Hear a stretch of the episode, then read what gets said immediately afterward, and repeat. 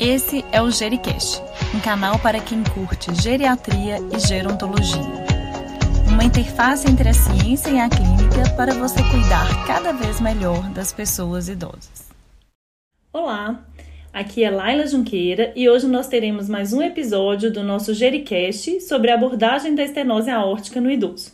E para falar desse tema, nós convidamos o Dr. Lucas Lode Junqueira, que é mestre e doutor em medicina pelo UFMG, coordenador do Serviço de Hemodinâmica do Hospital das Clínicas da UFMG e também coordenador do Serviço de Hemodinâmica da Rede Mater Dei de Saúde, nas unidades Contorno e Betim Contagem. Dr. Lucas, muito obrigada pela sua presença. Eu que agradeço o convite, Laila. É um prazer estar aqui e conversar sobre um tema que eu gosto tanto. Lucas, nos fale um pouquinho, por favor, sobre a importância de abordarmos a estenose aórtica nos pacientes idosos. A estenose aórtica ela é a principal valvopatia na Europa e nos Estados Unidos. E sua prevalência aumenta exponencialmente com a idade.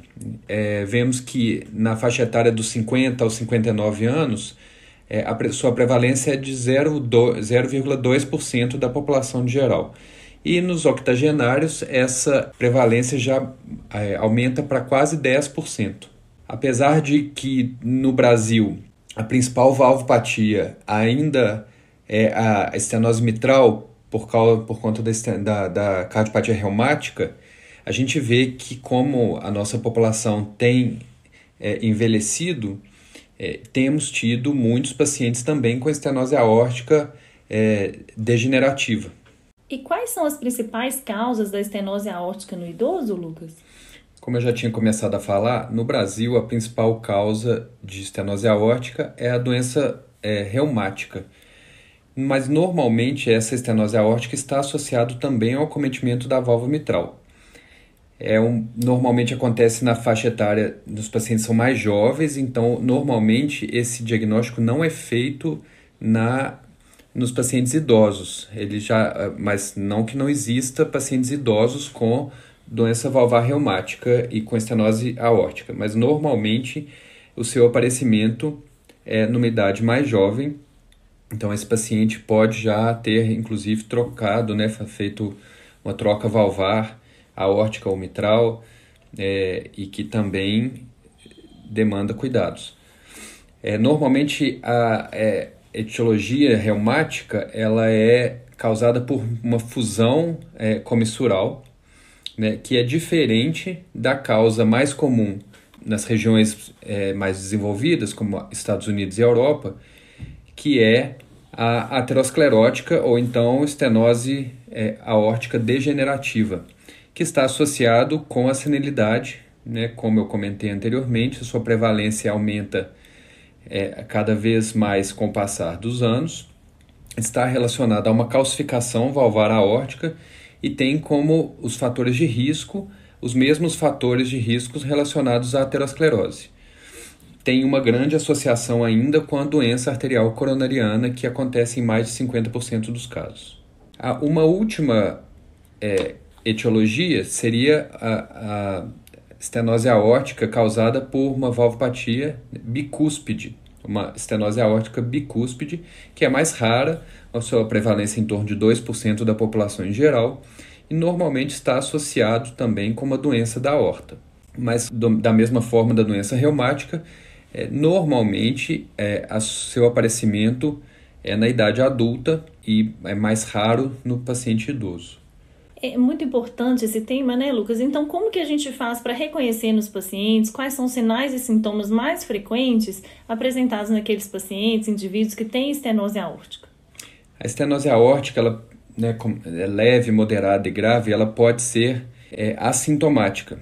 Quando os sintomas aparecem, eles são gradativos, não necessariamente todos os sintomas aparecem, mas a tríade clássica da estenose aórtica sintomática é a dispneia, angina e a síncope.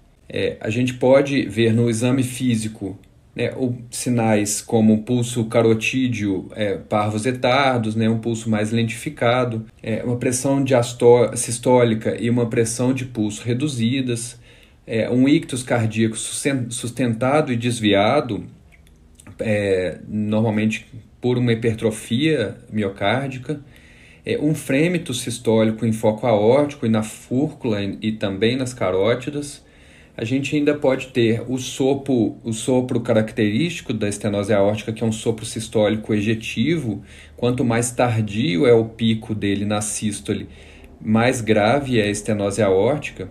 Ele é mais audível na base, mas ele também irradia para a região das carótidas e para a região do foco mitral. Só que no, no, foco mitral ele tem uma característica diferente, já não, não parece tanto esse sopro em diamante, que é o sopro ejetivo, e, e ele se confunde muito com a insuficiência mitral, com o sopro da insuficiência mitral, que é o que a gente chama de fenômeno de Galavardan.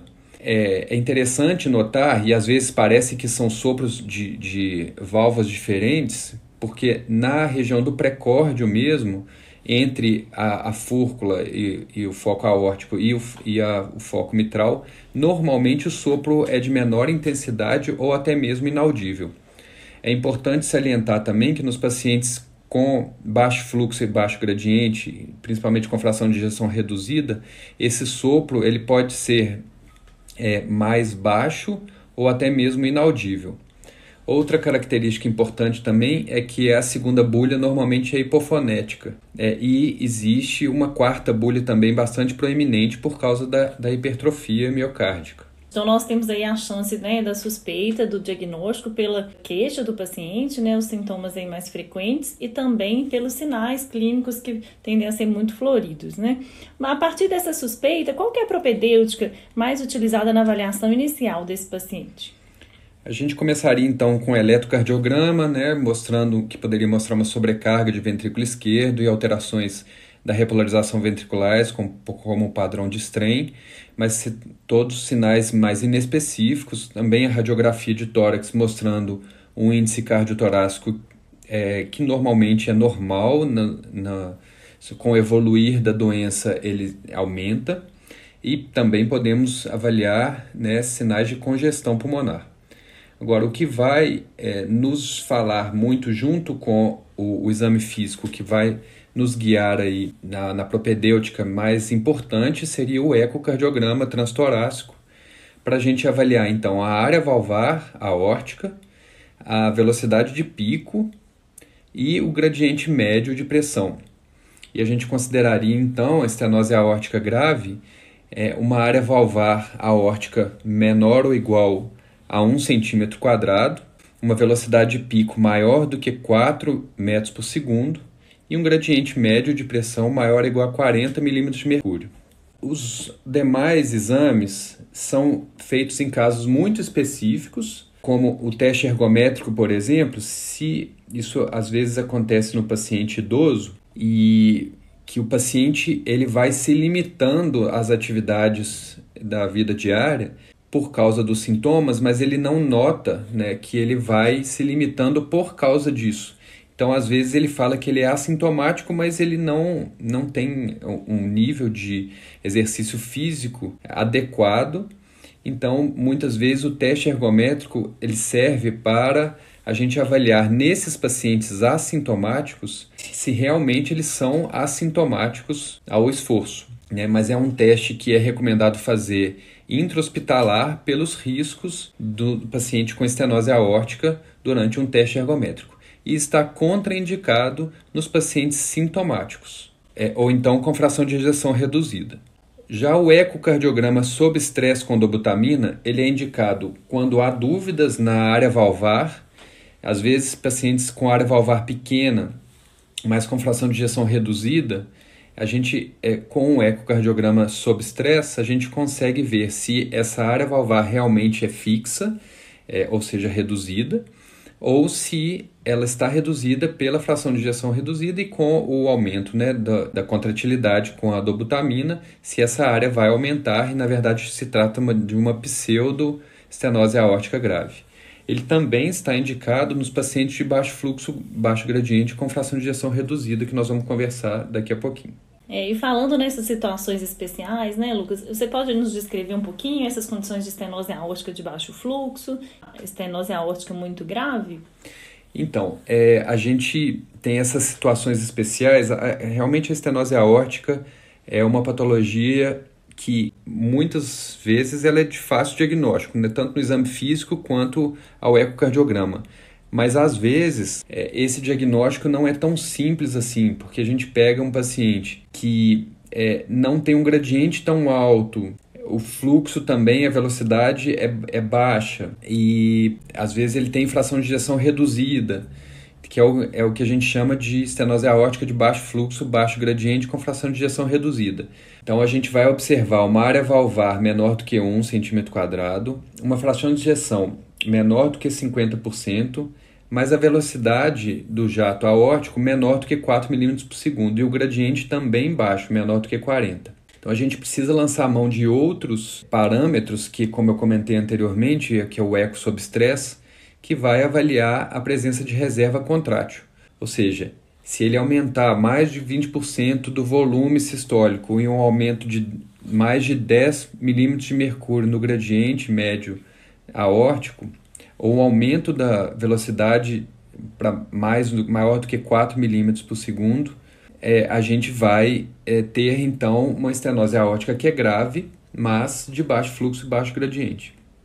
O que nos auxilia um pouco também nesse diagnóstico seria uma tomografia de score de cálcio que vai avaliar também a presença. Quanto maior o, o, o cálcio na válvula aórtica, maior a chance dessa estenose aórtica ser grave. Uma outra situação especial que nós temos seria a de baixo fluxo baixo gradiente com uma fração de ejeção preservada, que é o que a gente chama de estenose aórtica grave paradoxal. Ela é mais quanto mais idoso, mais comum, né, principalmente acima de 70 anos, e o paciente que tem sintomas típicos é, de é, que é a dispneia, a síncope e a angina, mas que não tem outra causa que justifique isso. Então, o paciente vai ter uma área valvar aórtica menor do que 1 cm quadrado e a fração de ejeção preservada, ou seja, maior ou igual a 50%, uma velocidade máxima do jato aórtico menor do que 4 e um gradiente menor do que 40. Mas a gente tem outros, outras questões, né, como a impedância válvula arterial, é, o score de cálcio e o volume sistólico indexado para a gente chegar a esse diagnóstico. Este talvez seja o diagnóstico mais difícil de ser feito, porque é, descartar as outras causas é sempre um problema e a gente fica com é, dados é, um pouco menos objetivos para chegar num diagnóstico e fechar que a estenose aórtica é grave. E por último, não menos importante, tal, talvez ao contrário, uma, é muito grave numa situação que é a estenose aórtica crítica ou então estenose aórtica muito grave, que seria a área valvar aórtica menor do que 0,75 cm quadrados, com uma velocidade máxima do jato aórtico maior do que 5 ou um gradiente médio valvar maior ou igual a 50 milímetros de mercúrio. Lucas, e como que é a história natural da doença, né, da estenose aórtica?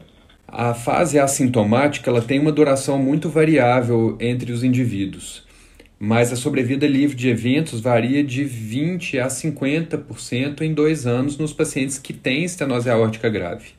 E o risco de morte súbita nesses pacientes é muito baixo, é praticamente igual ao da, da população geral. Na fase sintomática, já a sobrevida é muito baixa e a gente vê um declínio muito grande, com uma sobrevida em 5 anos de 15% a 50% e a morte súbita é a maior causa de óbito nesses pacientes.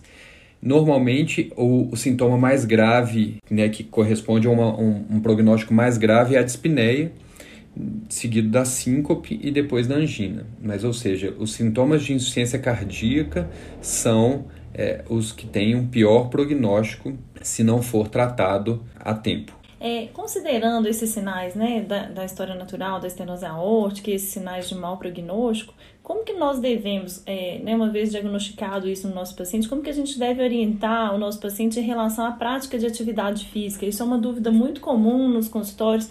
É, o que, que você orienta em relação a isso? É, atividade física no paciente sintomático, ele deve, ela deve ser é, pequena, orientando o paciente a não é, fazer atividades de alta performance e avaliar a que nível de atividade física que precipita os sintomas nele, ou seja, ele deve ser limitado àquele nível de esforço que precipita algum sintoma. Sim, então a prática esportiva não é indicada, né? E ela deve, a prática de atividade física deve ser respeitando aí o limite dos sintomas que o paciente apresenta. Pessoal, muito obrigada. Nós vamos dividir nosso podcast em duas etapas, porque é um podcast longo e muito interessante. Então, nós agradecemos a participação de todos vocês e nos acompanhe, porque nós já vamos lançar aí a segunda parte do podcast de abordagem da estenose aórtica no idoso. Até mais! E então, gostou desse podcast? Deixe seus comentários e sugestões. E lembre-se de compartilhar com aqueles de quem você gosta. Obrigada e até o próximo episódio.